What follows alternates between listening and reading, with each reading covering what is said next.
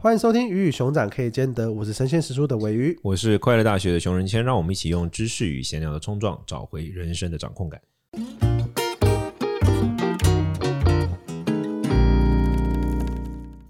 今天我们来聊一个话题是嫉妒朋友的成就，有错吗？哦，嫉妒哦，嫉妒是一个我觉得很很难很难让人承认的情绪，诶，就是说其他情绪还蛮容易让人承认，就比如说。我觉得很愤怒，蛮好承认的。我很想要这个，就是呃，谈欲望啊，哦，愤怒啊，或者是有一点无知，就是都蛮好承认。但我觉得嫉妒是一个特别难难难让人承认的情绪。比如说像之前李克太太的事件，我相信有一大挂人是嫉妒，但他绝对不可能说我就嫉妒。有没有？嫉嫉妒是一个有点耻感的情绪，就很难承认说我我就嫉妒你，是不是？你而且你知道嫉妒其实是念嫉妒吗？真的吗？对，天啊，我自音自行不行了，完蛋了。但是我因为我嫉妒你了，我嫉妒我我嫉妒你的，我嫉妒你的中文能力了。所以嫉妒你跟嫉妒都可以吗？我们怕不知道有没有什么国文老师可以在下面回应我们，到底是念嫉妒还是念嫉妒？如果是国文老师的话，可以不用五颗星。我我们可以给你给你给你特许，但请其他人不要嫉妒你。对，但是我的确就是可能讨厌一个人，你会很容易说出来，而且你会很大方的承认啊，我就讨厌你。可是我。嫉妒一个人好像很难这样讲，因为某种程度来说，好像是因为嫉妒这个情绪，它就是有一点点，你想要变成那个样子。嫉妒就感觉就是觉得自己废啊，嫉妒就跟别人说，对我就废怎样？羡慕他，我不够好，就是或是你，或是你也想要拥有那个，所以你才会嫉妒。那这样子好像是是因为你没有办法达到，无能。对，对我是在骂人。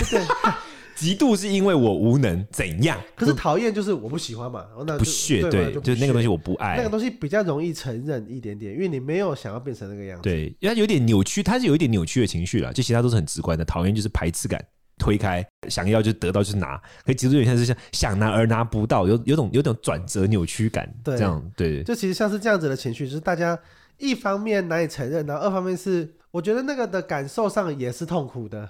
那个同事聊了一个我觉得很有意思的问题，他跟我们说，你会比较嫉妒跟你很相似却成功的人，还是很不相似却成功的人？也就是说，同样的在同样的岁数，然后有些人因为家世很好，所以他很成功，这样的人会让你比较嫉妒，还是那一些跟你比较像，但是却很成功，你却没他那么成功，哪一种会让你比较嫉妒？刚刚我们有聊过这个话题，然后我我觉得我们那时候讨论完的结果是说，我们好像比较极度，其实是有一种就是我也想得到，有一种羡慕感。更重要的事情是会自我怀疑，说凭什么啊？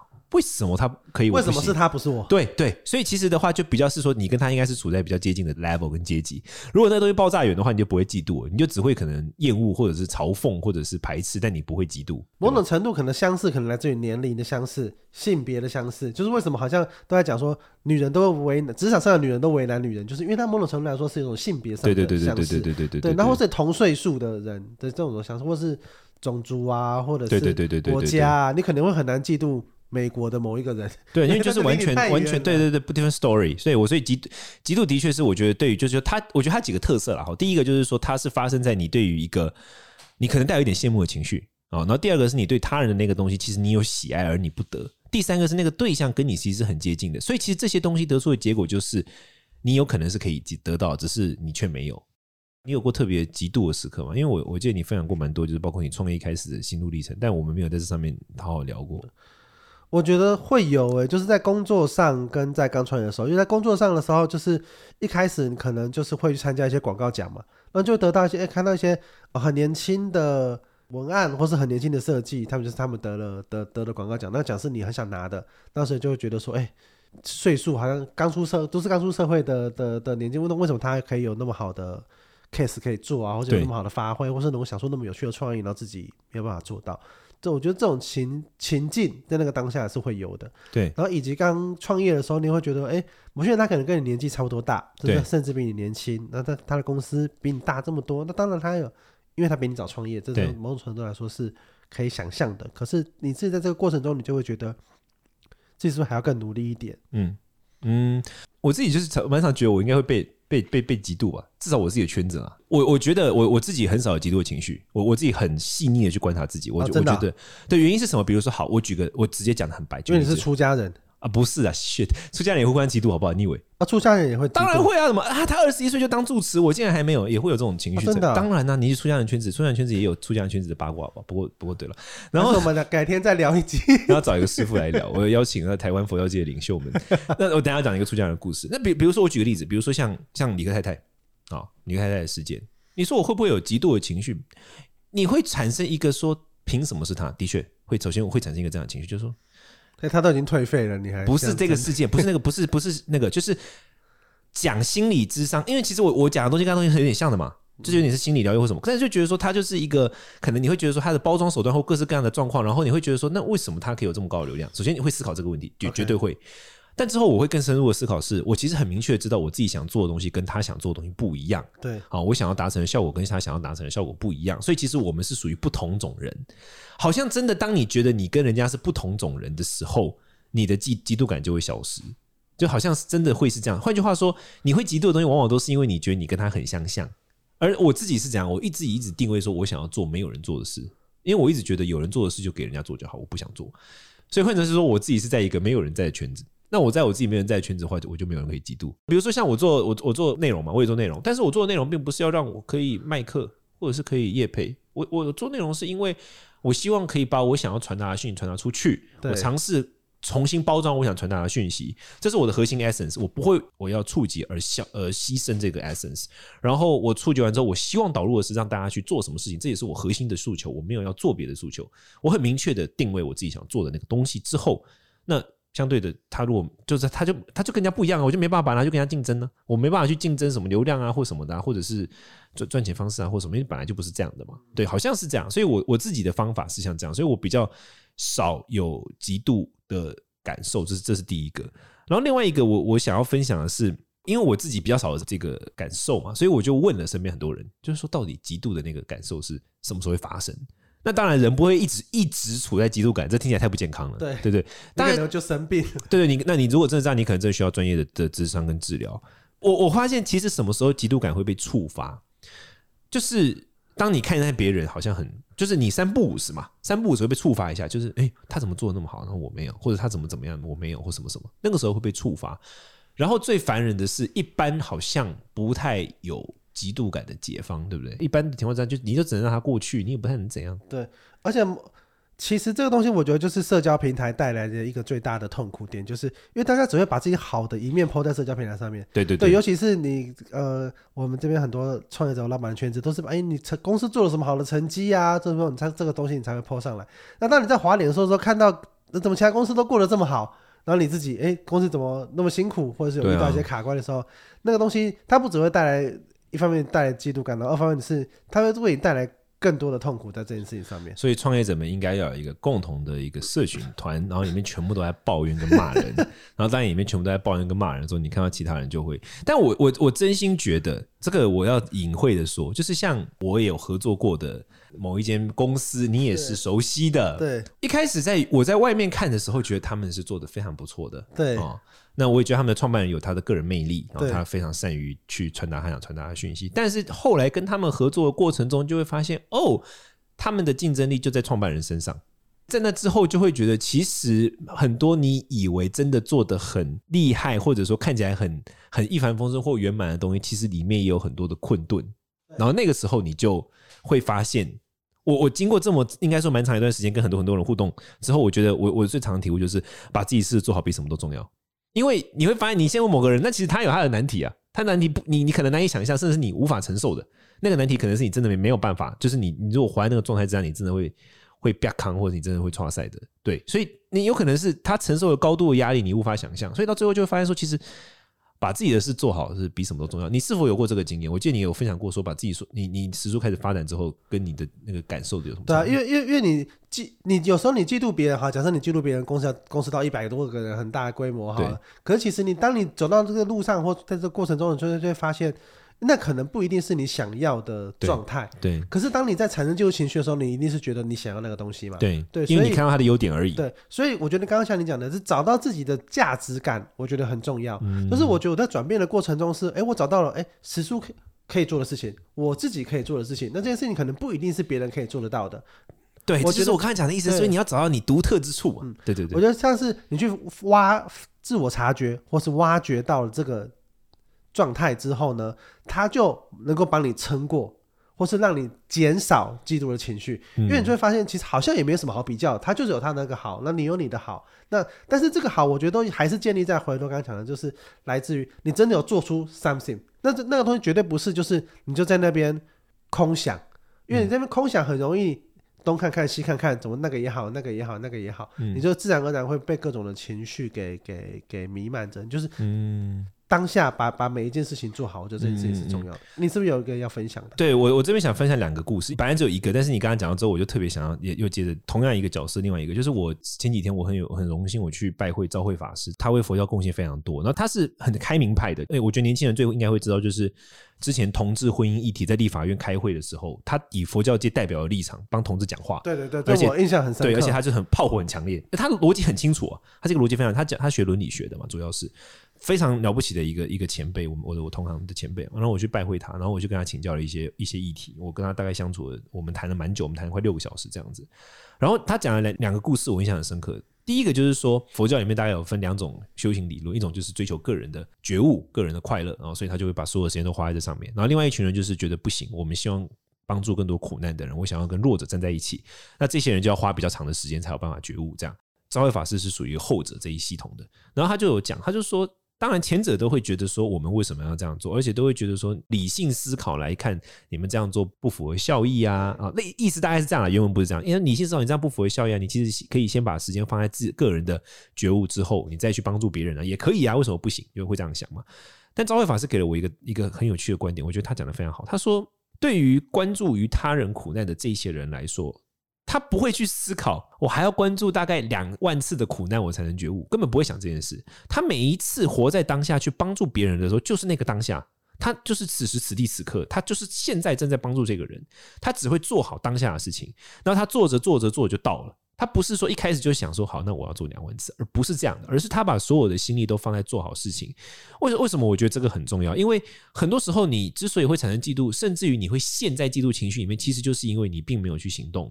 你可能就是坐在那儿，然后想要做去找出一个最完美的方案，然后但别人家已经行动了，人家已经行动了，然后你看到人家成功，你就想要去模仿人家，但其实你没有想过从做中找出自己的珍贵的价值，这是其一。然后其二是衍生出来的一个对话，就是后来我们我们要离开之前，我们就在闲聊，然后我就说，我就我我称呼他法师嘛，我就说法师你非常有影响力啊，而且说话逻辑非常清楚。哦，我说这是我很赞誉的，我觉得这是很很良好的特质。然后他就跟我说，他说我有个大弱项，我说那你这个弱项是什么？他说我非常非常不善于募款。然后我就我不可想象，我就说怎么可能？我说募款那么简单，我说你就是把话说一说，该讲的讲一讲，把你的愿景讲一讲，然后告诉别人你需要人家支持就有了。他就说对啊，但讲了半天，最后还是要讲到要告诉人家你要多少钱呢？我说啊，不然呢？他说啊，我就是开不了这个口。他他他这个这样跟我讲，那你很会募款，我我相对比他会吧，应该。然后我就说，为什么我很我很不能了解？我就说，为什为什么你开不了？我也没有那么那么容易。然后我就说，那你为什么开不了这个口？然后他就说，啊，我就开不了啊。这样我就说，我说你你已经那么能够说服人了，你只需要后面这个稍微克服就可以了。然后他就跟我说，他说他讲一句很好笑的话，他说我已经六十五岁了，我也也这辈子都已经养成这个习惯了，我也没有想要改变。啊，我也觉得我这样子也很好。他说我有我自己的想要的生活风格。嗯，然后。比如说他的所有的他在大大学教书，可他所有的学费都捐回去或诸如此类，就是他已经选择。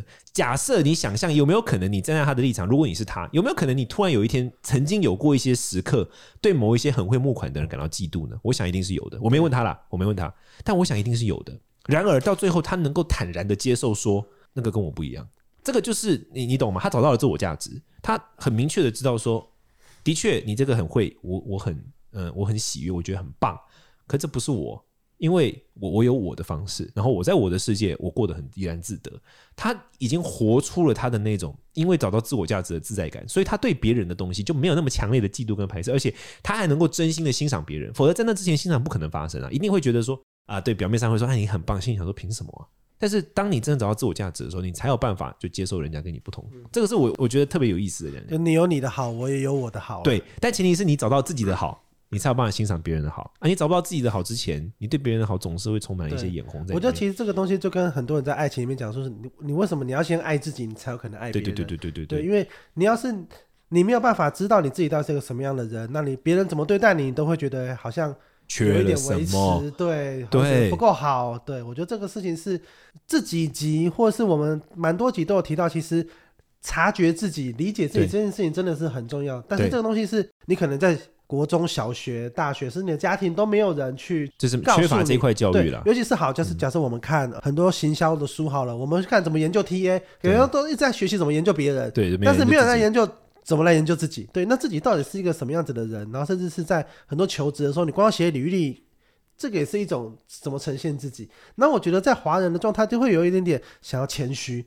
谦虚就变成是你好像要隐藏一点点你自己的状态，对，对你不要那么的坦然，你不要那么的的的把它把东西都摊出来给大家看。对，我觉得像是在这个过程中也很容易给人家一种观点是，我是不是要呃那么稍微稍微的去掩盖一点点事情，不要对对对，不要把自己讲的那么好，不要再不要自己想的那么好。那一旦这样的话，你就就很容易会常常的去弱化自己跟打击自己。对对，那自然而然就会觉得，哎，好像别人比较好，特别是在你自己还。不够意识到自己的强大，或者说对自己还没有自信的情况之下，你就先来谦虚一顿，就会更加的不舒服，或更加的居于弱势吧，或什么。我我的完全是这样认为。我觉得，我觉得自我觉察之类的很多东西其实都是很重要的教育，但是我们的教育中就少了。我觉得这东西很难的点就是，你跟你说大家都觉得很重要，可是你突然要大家花钱买，大家可能也觉得，哎。我好像一直都没有这样，也很好啊。没有关系，快乐大学的 Line 从二零二二年的耶诞节开始，我们会推出一系列的音频练习，真的认真免费的一些东西。我希望未来我们也可以在这上面有一些合作，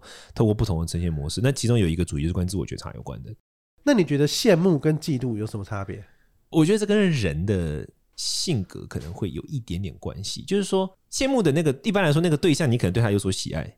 所以他得到的时候，你会觉得很棒。比如说，我同事，我很我很喜欢我这个同事，所以我同事他做成这个事情，我没有做到的时候，我会觉得，哎呀，真好。我我也会为他感到开心，同时我也觉得真好。可是我觉得他是击败人，他一做到，我就 凭什么？哦、对我我觉得反而是你对这个人羡慕是更正面一点点。但可是这两个的差异其实是来自于你对那个人本身你喜不喜爱。假如你妈今天抽中了一个什么什么欧洲大奖，对，你一定是羡慕不是嫉妒嘛？对啊，对啊，因为你喜欢你妈妈。嗯、但如果今天是你的对手。哇塞！凭什么这昨上去去年今年营业额这样，结果还给我抽中？就一定是这样想的啊！我觉得可能是对那个人本身的喜爱。对，因为我刚才就是聊一聊，突然发现羡慕跟嫉妒好像有一点点像，但有又有，有一点点。我觉得在人上不同，事上本质上蛮像，但是人、嗯、那因为对方是你喜爱的人的时候，那你就是羡慕，就比我觉得相对健康一点了，当然绝对。那你自己感受起来啊，就是排解这些负面情绪，因为感觉好像你是不是比较容易去排解这些负面情绪？对耶，但是因为我是一个会花很多时间在做自我觉察的人，我举个例子来说，因为我我我是宗教工作者嘛，我会做一些冥想嘛。那像我每天都会问自己，特别是达赖喇嘛很很多类似这样的意见呢、我每天早上醒过来都会问自己说，就是我还还在就是你知道醒过来，安宁眼睛还没有打开的时候，我都会问自己说，就是我今天活着，我最想要做的事情是什么？然后我每天睡前要入睡之前，我都会问自己说，如果我今天就死去，那我刚刚过的这一天，我满意吗？就是类似这样的对话，我都会一直不停的自我诘问，它跟宗教没有关系。就是我会不停的自我诘问，然后留下时间去思考，不用很久，一分钟就够了。但这些东西对我来说非常重要，因为我是个超容易暴怒的人。我就是在我的生活的各种情绪点上面，他给我有了一个指压阀，就是他会 hold 住，不会让我就失控。像我对很多事情很多，我有点愤世嫉俗啊。比如说我对于像像这个现况我也不满，那个现况我也不满。如果我没有这些练习的话，我早就变成可能就我就我真的可能会得忧郁症，可能是我真的会变成就是变馆长。哇塞，你现在很敢哎、欸！我喜欢，对我可能会变那样，不然我可能就上街头，uh, okay. 我可能最后就变郑南榕，uh, okay, 你知道，就就他就自焚了。我真的有可能会变这样。我非常了解我自己，我是一个内在有非常强大的那种那种情绪力量的人。可是因为我做这些练习，所以我都会暂停。你说我不会嫉妒吗？有会啊，比如说有时候你看到有一些我觉得做内容，然后我觉得做的不怎么样的人，然后他就讲什么无为不为，然后就一些我而且我这种常常有很高的道德价值观去评判人家，就会觉得说之前就是为了流量什么都不管，不管对别人有没有帮助，会这样想啊。可是。接下来你就会深呼吸，然后问问自己说：“那你呢？他怎么样不干你的事？那我想要什么？”然后我就会知道那是他，那不是我。那我想要什么呢？那几个呼吸之后，你就会稳定下来。大概是这样，我会做蛮多这样的练习。那如果你也想要流量呢？我不想要流量，我是一个很讨厌盛名的人，就是大名气。对，我很讨厌我，我这个不是在自吹自擂，我真的非常讨厌那种在外面吃饭被人家认出来。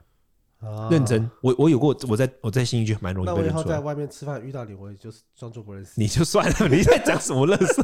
不是真的，我跟你讲，我之前常在新一区，然后我吃饭，然后比如说我本来就是翘着二郎腿在那边，对，高谈阔论，结果人家过来问你说你是熊人天吗？我马上就要坐直啊，盘腿坐。对啊，我我非常不喜，我真的发自内心的不喜欢这件事。嗯、所以这就是我为什么我很清楚知道我不能做流量的人，因为我、嗯、我真的不喜欢。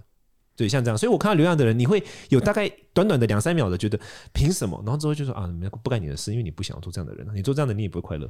那那你做这些是为了什么？我想要尝试一些东西，就是说我想要做一个先行者，因为我认为把一些古老的智慧变成现代化是。迫在眉睫的事，嗯，啊，我认为我这一代的华人比较少人在做，但我想要这么做。那我不认为我一定做得好，但是我认为我只要做了，就算我做不好，后面的人要做的时候，他们有我的借鉴，对，他可以踩在我的尸体上往上走。我是真心这样认为的，对，所以我认为我这么，我只要做了，不论成功或失败，不论它长什么样子，都是很大、很很很好的尝试。这样。好，我今天要分享的句子是：人不怕外来诋毁，怕的是自我怀疑。这是《熟女日常》里面的一句话。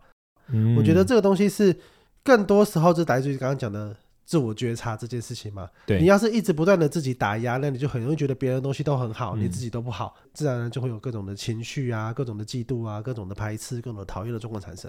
对啊，我觉得，我觉得活在那些情绪其实是受苦的是自己，这是很真切的。所以认识自己是比什么都重要的。我最后想讲一个干话的题外话，就是我其实真的很不能知道。我听说法律上规定，如果你今天判聘用老公，然后你问他的星座是犯法的。就是好像是歧视的一种，有吗？有啦，好像不能不，不能问，好像是歧视。